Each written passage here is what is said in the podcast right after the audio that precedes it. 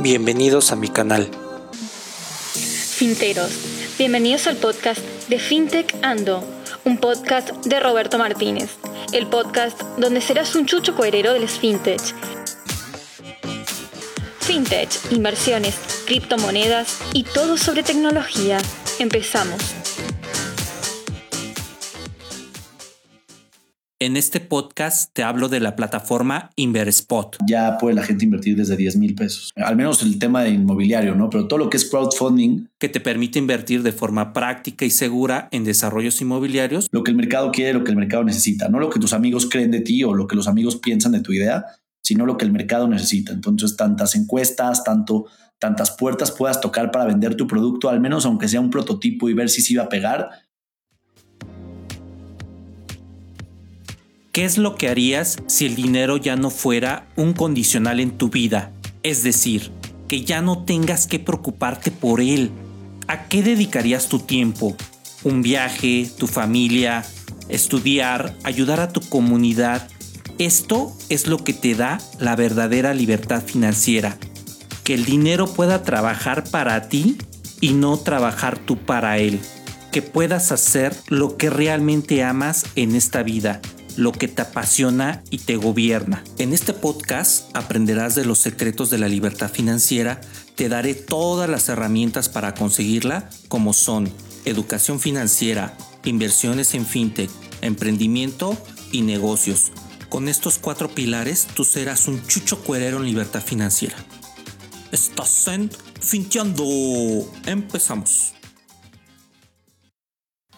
La frase financiera del día. Todo comienza con un cambio de filosofía, con un deseo de tener más libertad que seguridad. Hábitos de gente exitosa. 10 cosas que hacen los millonarios para ser aún más ricos. Ten una mentalidad de crecimiento financiero. Relaciónate con gente exitosa. Sal de tu zona de confort. Crea fuentes de ingreso. Invierte. Toma riesgos calculados enfócate en ser el mejor y nunca te retires por completo. Siempre lucha por tus sueños y encomiéndate directamente a tus metas y objetivos. Lo que haces todos los días es directamente proporcional al éxito obtenido.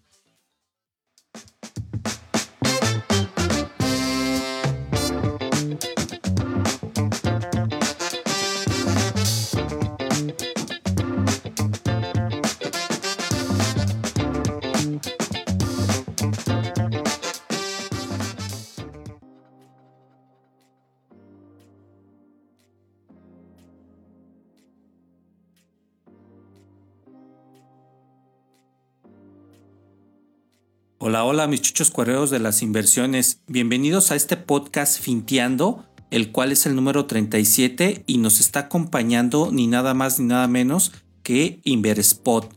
Esta fintech es fintech de crowdfunding en bienes raíces, la cual tiene un modelo de negocio muy interesante.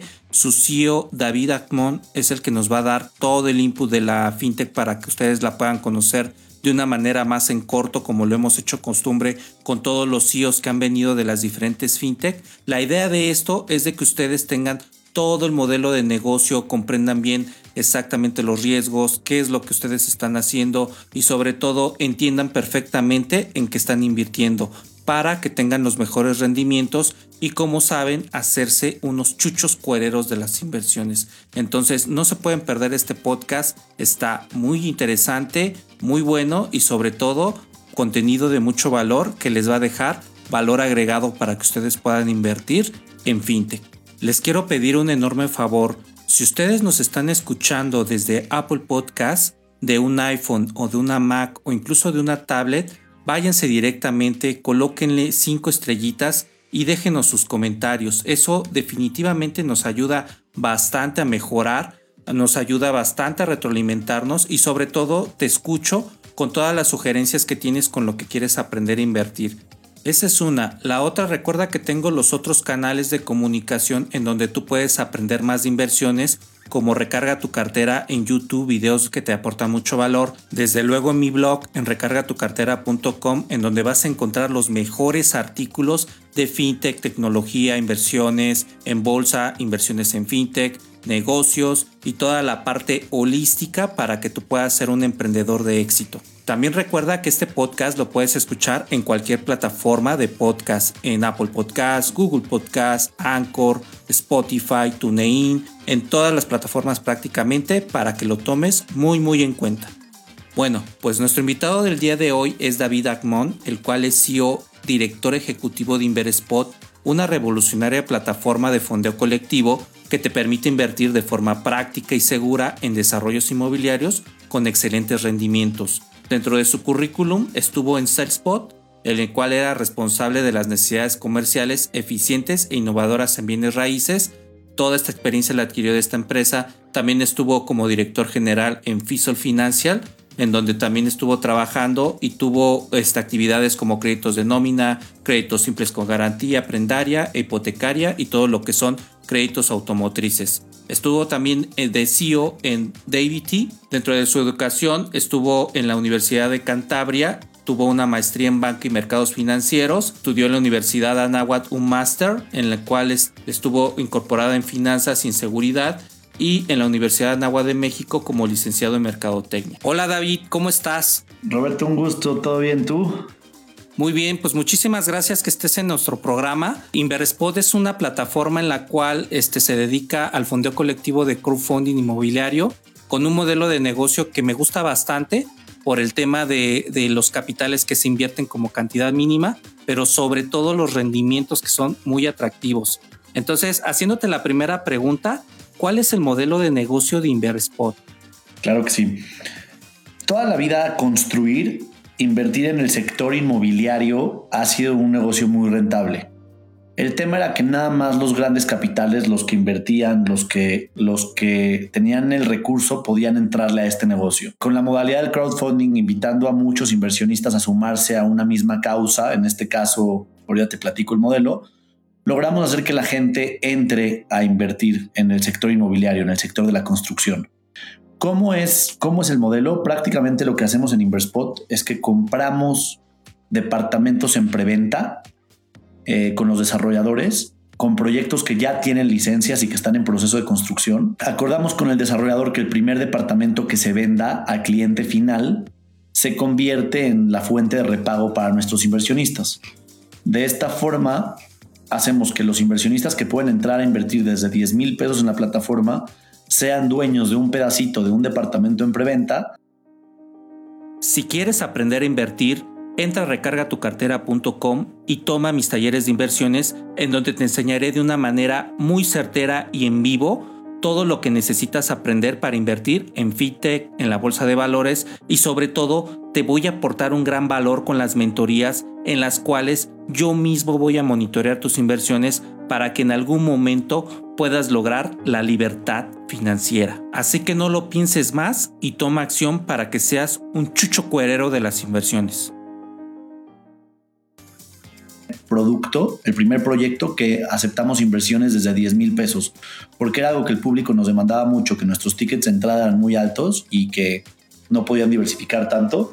Entonces ahorita subimos un proyecto a la plataforma en donde ya, ya puede la gente invertir desde 10 mil pesos. Y le puedes contar a la audiencia, por ejemplo, cuál sería la diferencia de, invertir en este modelo de negocio con respecto a mil pesos y 20 mil pesos, que es lo que tenemos ahorita eh, de diferencia con otras plataformas de crowdfunding inmobiliario?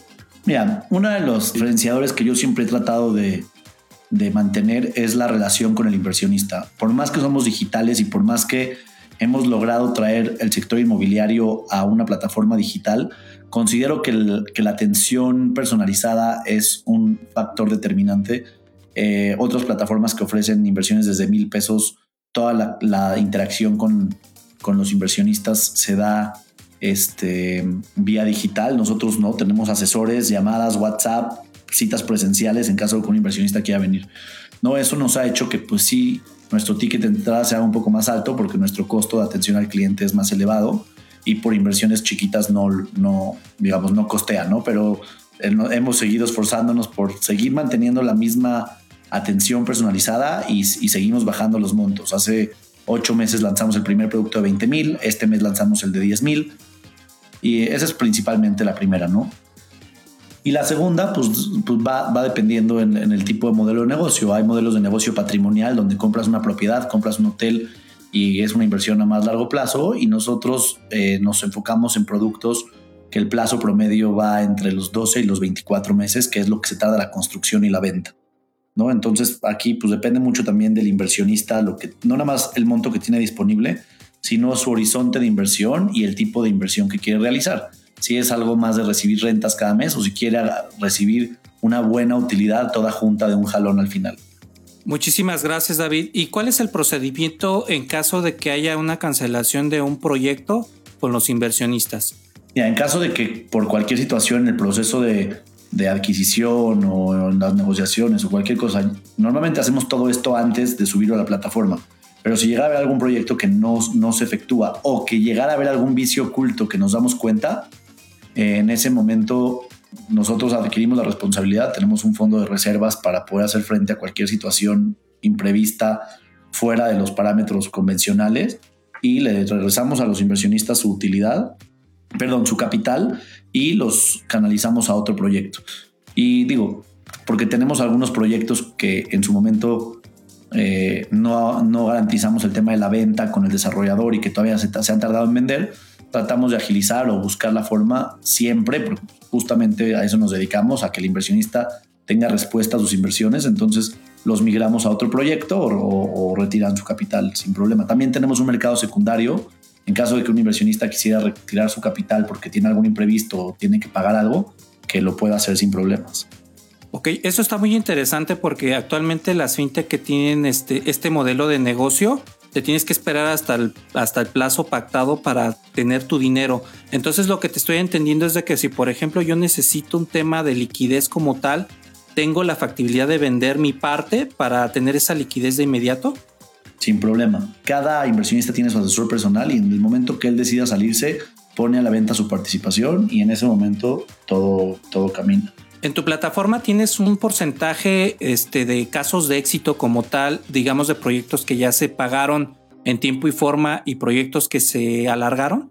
Sí, mira, tenemos dos temas. Uno fue el cambio de gobierno, que algunos, cuando, cuando arrancamos Imprespot, en estos últimos cuatro años hemos pulido y mejorado el proceso de, del producto y de lo que ofrecemos, de inversiones que ofrecemos.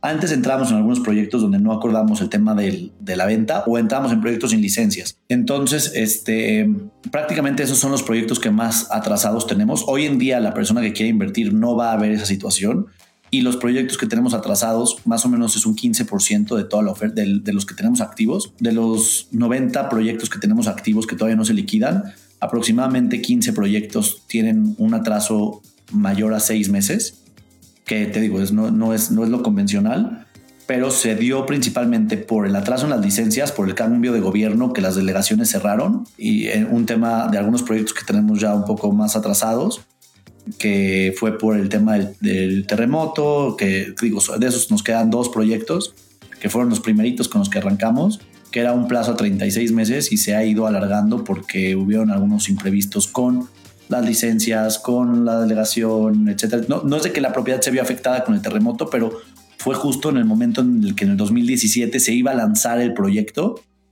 y todavía no terminamos de, de salir de ahí, ¿no? Pero estamos trabajando. Yo siempre comento que en este tipo de modelos de negocio son muy seguros. Obviamente lo más que te pueda pasar es que se tarda un poco la obra por materiales, por tiempos de construcción, pero yo siempre comentaba que en caso de un siniestro, un terremoto, cualquier cosa, se podría todavía alargar. Entonces, a ti que ya te pasó, ¿cómo es tu forma de trabajar con los inversionistas para que no se pongan nerviosos? Porque obviamente lo primero que van a pensar es de que su, su inversión está en riesgo. No, mira, hay, hay una realidad. Lo primero que nada es que a diferencia de otros modelos de negocio, de inversión, perdón, por ejemplo la bolsa o por ejemplo este, una franquicia, modelos de, inversión alternos, siempre conllevan un riesgo mucho más grande de capital. El tema de la inversión inmobiliaria, como, como te dije, es un fin productivo y tienes un bien de respaldo prácticamente nula.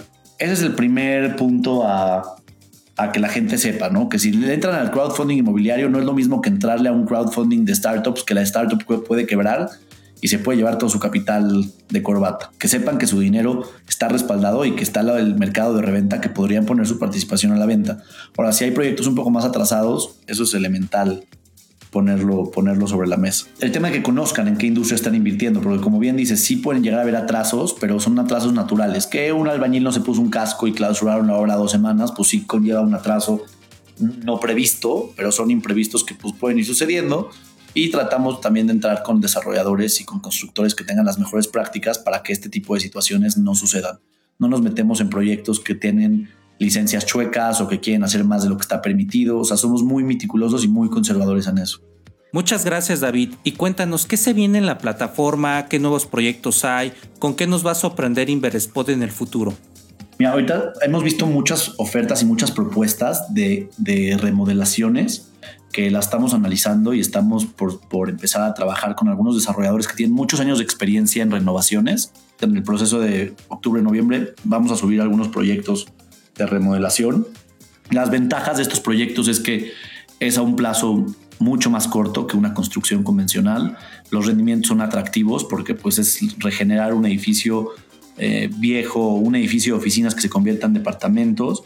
Entonces esta regeneración pues hace que el rendimiento sea todavía mayor y como te dije el, tema del monto mínimo de inversión también es un súper atractivo para, para los inversionistas que todavía no nos han probado. Ok, supongamos que está, estamos entrando a un proyecto de 22% de rendimiento a dos años, supongamos.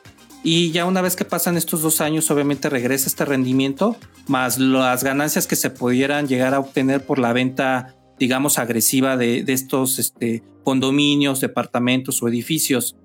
¿Cuánto es lo que el inversionista tiene que pagar como tal en su tasa de interés? ¿Les das esta información o ellos como tal en su momento lo tienen que derrogar de su, con su contado público. No, sí, al final nosotros les damos un estimado y cuando el proyecto se liquida, les decimos con qué utilidad va a generar y nosotros nos encargamos, de hecho somos las únicas plataformas que lo hacemos así, les retenemos ya una constancia de retención de impuestos, nosotros pagamos impuestos por los inversionistas y ellos ya obtienen su capital más la utilidad íntegra en su cuenta y ya nada más con la declaración anual hacen su contabilidad.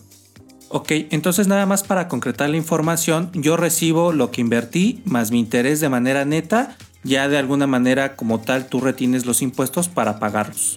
Correcto. Muchas gracias David. Y como todos saben, pues estamos trayendo fintech que están dentro del listado de la FICO. Entre ellas, Inverspod está en este listado, el cual cumple con los requerimientos que pide la CNBB y la ley fintech.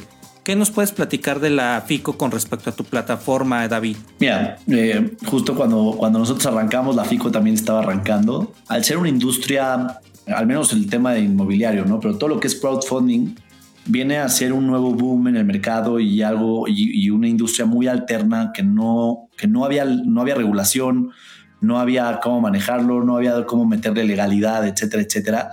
Entonces se crea esta organización con la finalidad de representar y con la finalidad de darle voz unificada a todas las plataformas de crowdfunding, en donde lo que quieren es, primero que nada, piso parejo. Como usuarios de la FICO tenemos que comunicar los riesgos, que son las mejores prácticas que establecimos. Se estableció eh, un frente para poder dar a conocer todo lo que es crowdfunding, porque el 94% de la gente en México que podría invertir en crowdfunding inmobiliario, en crowdfunding en general no nos conoce. Entonces también tenemos un reto de darnos a conocer y pues prácticamente esa es su función, ¿no?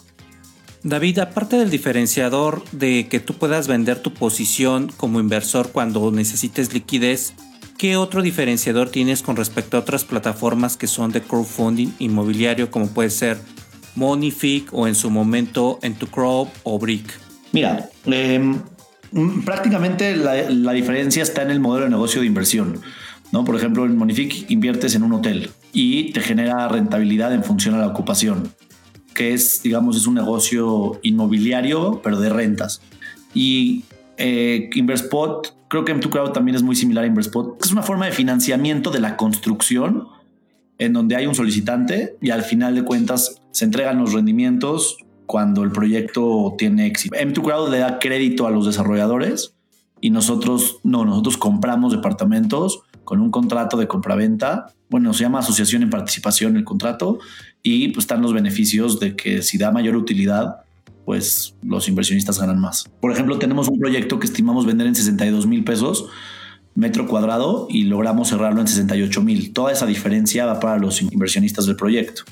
Wow, pues esta parte es muy atractiva porque desde luego, si tú estás esperando un rendimiento, por ejemplo, del 22% y ustedes hacen su magia y venden los departamentos más caros y ese dinero retorna que en vez del 22 reciba un 25%, pues como inversionista obviamente me pararía y te aplaudiría, ¿no? Porque a final de cuentas recibir más dinero de alguna manera te da muchas credenciales para que yo pueda en algún momento volver a invertir y mucha tranquilidad en el momento de que ustedes están haciendo bien las cosas. Es muy variado porque pues, hay inversionistas que siempre van a esperar más y hay inversionistas que van a una expectativa más moderada, más conservadora y pues sí, ¿no? Estos son los que más nos aplauden. Ahí hay otros que dicen, no, ¿cómo no lo vendiste más caro? Pero pues cuando nos llega una muy buena oferta no lo podemos dejar ahí el departamento. Entonces, ahora sí que en 2.600 inversionistas hay de todo. Lo que sí es que en Inverspot tenemos la, la, línea muy clara que tenemos que buscar la mayor rentabilidad en el menor tiempo posible. Y para eso necesitamos tener buenos proyectos y que los proyectos salgan de forma rápida, que se vendan rápido, que sea un buen producto de mercado en buenas zonas. Entonces, ese es nuestro reto.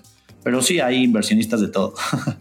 Zona de emprendimiento. En esta parte del podcast vas a aprender y conocer de los nuevos líderes, cómo es su tipo de liderazgo, que nos platiquen cinco tips para ser exitosos, cómo han emprendido sus negocios y sobre todo el valor agregado, cómo puedes llegar a ser exitoso en la vida.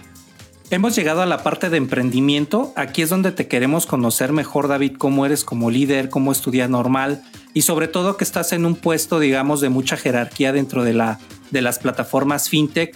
Que nos regales cinco tips para tener éxito en la vida para la audiencia, que nos motives para ser mejores como emprendedores. Entonces vamos con la primera parte. ¿Cómo te consideras como un líder de nueva generación o como un líder autócrata? No, definitivamente mi liderazgo viene de muchos años de autoconocimiento y de muchos años de conocer las necesidades de todo mi equipo, las fortalezas de mi equipo, las oportunidades de mi equipo y, elevarlos desde ahí, ¿no? Sacar el potencial de todo el equipo. Eh, siempre yo me considero una persona muy humanista, siempre me ha gustado el crecimiento personal, eh, el, autoconocimiento emocional. Entonces, eh, yo considero que gran parte del éxito que hemos tenido ha sido sí por tener un equipo sólido, pero un equipo en constante crecimiento, eh, pero que yo conozco a ellos, que, los conozco a ellos y que ellos también están dispuestos a cambiar y a crecer y a superarse y a, avanzar y a, modificar las formas, ¿no? Porque somos una empresa pues nueva, cuatro años no es nada, y en una industria nueva, con un modelo de negocios nuevo, entonces las necesidades y, y el aprendizaje que tenemos en el día a día es tremendo. Entonces creo que la única forma de poder ser un buen líder es eh, teniendo este, a, este equipo en, constante moldeo y crecimiento para que esto funcione. Muchas gracias David. Y cuéntanos cómo es un día normal en tu vida desde que te levantas hasta que anochece, qué cata haces en las mañanas para lograr ganarle al día, para tener un día muy productivo y sobre todo cómo eres con tu equipo de trabajo, cómo los organizas, todo lo que nos puedas platicar con respecto a tu empresa para que podamos aprender esta parte de ti. Mira, la comunicación que decidimos y que manejo con mi equipo, el 70% es WhatsApp. En temas de necesidades y en temas de decisiones lo manejo mucho por WhatsApp. A mí me agiliza mucho, digo, estoy un poco más pegado al teléfono, pero hago que las cosas sucedan y no esperar a que yo tenga que llegar a la oficina o reuniones o si hay alguna idea o una situación se pueda solucionar mi filosofía de trabajo es nunca me quedo con un pendiente. Tengo un equipo muy sólido, he aprendido a delegar. Eh, creo que es otro de, los éxitos, poder delegar. Entonces, siempre, siempre no dejo ningún pendiente de mi lado de la cancha, ¿no? Si hay algo que se necesita resolver, bueno, hacemos un estudio de mercado, hacemos una situación, dejo a alguien encargado de la situación para que esto avance. Entonces, de esa forma, cuando llego a la oficina, eh, le puedo dedicar con mucho más, digamos, ahora sí que tranquilidad y con una mente mucho más abierta, enfocada a ver hacia adelante, a ver cómo crecer más, cómo potencializar más, cómo solucionar más, con una mente ahora sí que tranquila y no con una mente agitada por tantos pendientes. Entonces, como ese es mi, mi balance. Muchas gracias, David. Y como ya es una tradición en Finteando, regálanos cinco consejos para ser exitosos en la vida. Todos los CEOs y directores que han pasado por este programa nos han dejado grandes aprendizajes, cosas de mucho valor. Entonces va tu turno. Adelante. Mira, el primero definitivamente, aprender constantemente cosas nuevas y de tus propios errores, ¿no? O de tus propios, no, yo no le llamo errores, yo le llamo desafíos. Eh, si tuviste una situación hace dos años y la vuelves a repetir, pues no, o sea, si no, si no eres eh, ágil y, flexible para poder cambiar, para poder avanzar, pues la, el 90% está destinado al fracaso, ¿no? Pues eso se repiten los errores. Entonces, la primera sería aprender de, todos los, de, todas las situaciones, actualizarse con, con, libros nuevos, con fuentes nuevas. Eh, la segunda, atrás de un problema hay 10 soluciones. Aprenderse a levantar es elemental. Como fracasé esta vez, el futuro no. Yo, yo, yo, yo le llamo, yo tengo un panteón de ideas que no realizadas o fracasadas. Digo, a lo largo de mi vida, yo llevo 17 años trabajando, pues no todas mis empresas han sido exitosas y lo más importante es no es quedarte a llorar en el fracaso, sino ver cómo potencializarte, ¿no? Que, va un poco relacionada con, la primera de, actuar. Ya aprendiste, ok, ahora vuélvete a levantar. ¿no? Ahí está el éxito. El éxito está en, ser dinámico y sí, el pasado, dejarlo en el pasado y saber que el futuro va a ser mejor. Porque si uno cree que el futuro, que el pasado es lo bueno, en el futuro, pues ni ganas va, va a tener. El tercer punto, la verdad es que todos están un poco relacionados, pero son cosas completamente distintas temas de inteligencia emocional. Hay libros completos de autoconocimiento emocional porque si eh, un día estás mal y te desquitas con alguien o ves que, un colaborador tuyo está mal y no tienes el tacto para poderlo ayudar, pues lo terminas pisoteando todavía peor, ¿no? Entonces el tema de autoconocimiento emocional y inteligencia emocional hoy en día es elemental para cualquier persona que quiera emprender por que la vida de emprendedor y la vida de empresario es una montaña rusa, ¿no? Entonces, si no estás preparado emocionalmente, porque es la gran parte de, las situaciones se resuelven una vez que conoces tus emociones, que conoces las emociones del otro y a, partir de ahí las potencializas. El cuarto punto, es raro que lo que voy a decir, pero ahorita lo explico. No escuches nada y escucha mucho. No escuches nada porque hay mucha gente cuando uno quiere emprender y uno tiene una muy buena idea, cuando empieza a escuchar voces, de gente, de familiares, amigos, etcétera, etcétera, puede suceder que te tiren la idea antes de empezar y era una muy buena idea. Yo conozco mucha gente, incluso cuando arranqué Inverspot, yo conocía a una persona que también quería hacer una plataforma de crowdfunding y porque su mamá era abogada y en, la, en aquella época no existía un marco legal, le dijo y eh, decidió no, no, no, seguir con este emprendimiento, ¿no? Creo que, creo que, es un, creo que es un error. El quinto punto, rodéate Ah, bueno, entonces no escuches nada porque a veces no escucho y escucha todo porque lo que, lo que sí tienes que escuchar es al mercado. Lo que el mercado quiere, lo que el mercado necesita, no lo que tus amigos creen de ti o lo que los amigos piensan de tu idea, sino lo que el mercado necesita. Entonces, tantas encuestas, tanto, tantas puertas puedas tocar para vender tu producto, al menos aunque sea un prototipo y ver si se iba a pegar, es elemental. El quinto punto va relacionado con rodearte de buenos amigos, de buenos, no de buenos amigos, de buenos elementos, perdón, de gente más inteligente que tú, que no te dé pena decir no sé. Porque mucha gente en su puesto de sí, yo resuelvo y Superman, no se rodea de gente que sabe más, la soberbia los destruye y ahí es el último día en el que crecieron, ¿no? Pero si dices, oye, ¿sabes que Esto no lo sé, necesito un socio que sepa de legal o necesito un socio que sepa de finanzas, porque yo soy más marketing y yo soy más creación de negocio y no soy bueno con los números, bueno, compensamos, ¿no? Compensémoslo o aunque soy muy bueno con los números, no soy el mejor para llevar finanzas en una empresa. Entonces contrato a una persona que sea mejor que yo y así armándote un buen equipo de gente que sepa más que tú es la forma en la que las cosas pueden seguir avanzando.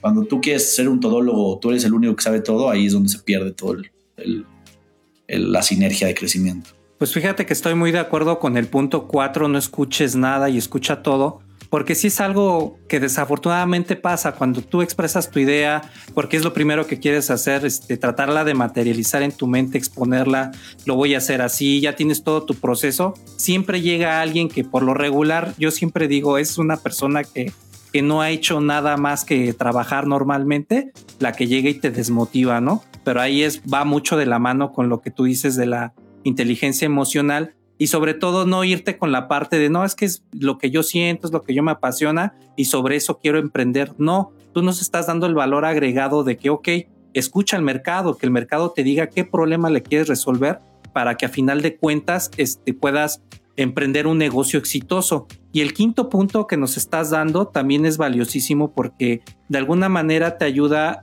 este, enfocarte a lo que realmente necesitas como emprendedor desafortunadamente muchos líderes siempre les cuesta trabajo eso de reconocer que alguien pueda tener más experiencia en algún ramo o la misma gente, como no tienes un buen sistema de liderazgo, piensa que eres un inútil porque pues, no sabes hacer todo, ¿no? Pero la magia de un buen emprendedor, que es lo que estoy muy de acuerdo contigo, es de que no eres todólogo, algunas cosas te van a doler y contratar a gente que conozca más que tú no es hacerte de menos, sino hacerte más fuerte. Y muchos emprendedores se van con la, digamos, con la, con el problema de que lo quieren hacer todo y es ahí donde se llegan a hundir y no sacan buenas decisiones con respecto a sus emprendimientos. Entonces te agradezco mucho esta información de valor. Fíjate que cada líder que nos da estos cinco tips nos da cosas diferentes. Me agrada bastante todo lo que nos comparten y sobre todo valoro y aprecio mucho que nos des estos cinco tips donde podemos ser personas de éxito como tal. Y con respecto a tu portafolio, David, ¿cómo te gusta invertir? ¿Inviertes también en fintech? En tu, obviamente en tu propia fintech, me imagino, pero inviertes en la competencia, le metes a los CETES, a las OMOFES, inviertes en bolsa, le metes a las criptomonedas. ¿Cómo está diversificado tu portafolio? 80% de mi portafolio lo tengo invertido justamente en Inverspot, en diferentes proyectos. Me gusta diversificar porque conozco de qué se trata y la verdad me da mucha confianza. No porque yo lo cree, sino porque es una industria que ha existido toda la vida y es muy rentable. El otro 20% lo tengo en instrumentos líquidos que en, caso de necesidades o en caso de oportunidades lo, pueda, pueda disponer de él. No, no soy, yo soy muy conservador a la hora de invertir. No me gustan la bolsa, aunque tengo una maestría en banca y mercados financieros y podría leer todo el comportamiento y apostarle, soy una persona que me gusta irme más a la segura. Yo, mi filosofía en mis empresas es, yo quiero crear relaciones a largo plazo. No me interesa ganar una vez porque un inversionista invirtió y se acabó. Quiero, que, quiero convertirme en el broker de inversión por los próximos 40 años de cada inversionista o 100 años de cada inversionista. Y para eso se necesita mucha este, certeza, se necesita eliminar la, volatilidad porque pues, la volatilidad trae buenos tragos y malos tragos. Las criptomonedas es algo que me atrae, me, me, gusta, creo que es la tendencia del futuro en el mundo. Va a ser algo mucho más, digamos, mucho más puro, sin tanta, sin tanta mano metida por los gobiernos, pero para que toda, para que toda la humanidad y para que toda la población decida a qué moneda darle el valor y cómo le van a dar el valor y cómo se va a comportar, creo que todavía le hace falta unos cuantos años. Hoy en día creo que las, las criptomonedas son una tendencia, no son un bien útil, son una moneda de cambio, por así decirlo, que no tienen un soporte y que todo su soporte es más una tendencia de moda que, una, que, que, un, que un bien de utilidad, ¿no? O sea, no, te digo, esa es mi perspectiva, no, no, yo, yo creo que alguien que me esté escuchando aquí que tiene otra, otra visión, la entiendo. O sea, hay gente que la ve como negocio, hay gente que la ve como el futuro, hay gente que la ve el futuro, pero para otro, para otra finalidad. Y me gusta, eh, bueno, soy un emprendedor nato, manejo 11 empresas, eh, no todas las empresas son exitosas, no todas las empresas son famosas, no todas las empresas tienen que ser famosas, eh, como Inverspot, pero a lo que me encanta invertirle es a la innovación, a negocios tecnológicos, me gusta impulsar emprendedores y me asocio con ellos y, eso es lo que más me gusta porque aparte de darle un propósito más elevado a mi dinero, le doy un, le doy, hacemos un ganar-ganar, ¿no? Que toda la industria y toda la gente pueda crecer y, y haya una economía positiva de colaboración y de crecimiento. Entonces, el crear empresas, el crear negocios, eh, obviamente ya, ya estoy, te digo, ya estoy muy curado de espantos, llevo 17 años emprendiendo, entonces ya, ya también traigo mi ojo bien pulido hacia dónde sí, hacia dónde no y, qué tipo de negocio va a ser mucho más difícil de, de lograr que otros. Qué interesante toda esta parte de tu portafolio, David. Este, comparto mucho tu punto de vista con respecto a las inversiones a largo plazo y las inversiones que tú puedas controlar, pero sobre todo valoro mucho la parte de que apoyes a nuevos emprendedores para que puedan desarrollar su negocio. De hecho, no es ninguna publicidad ni cuña, pero en mi tercer libro hablo bastante de esto. En el tercer libro de Recarga tu cartera hablo sobre cómo sería la economía si los emprendedores empiezan a formar gente para que pongan nuevos negocios, te puedan apoyar con capital o en su momento también te puedan ayudar a salir de un bache cuando realmente lo necesites. ¿Por qué? Porque otra gente que tú le regalas la libertad de tener un negocio, de emprender para sus propios sueños, te lo va a valorar toda la vida.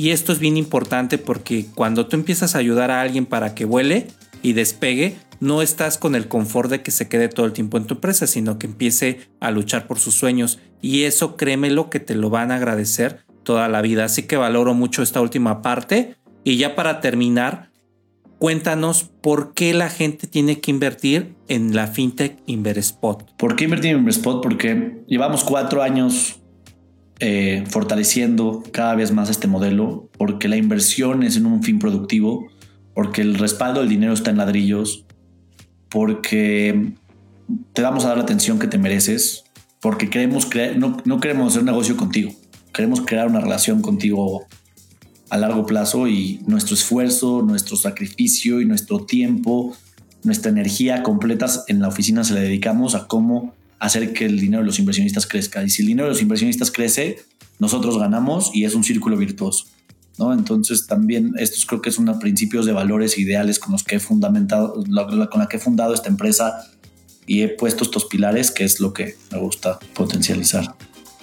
Ok, pues estuvo con nosotros David, fundador de Inverspot, una de las plataformas más interesantes de crowdfunding inmobiliario.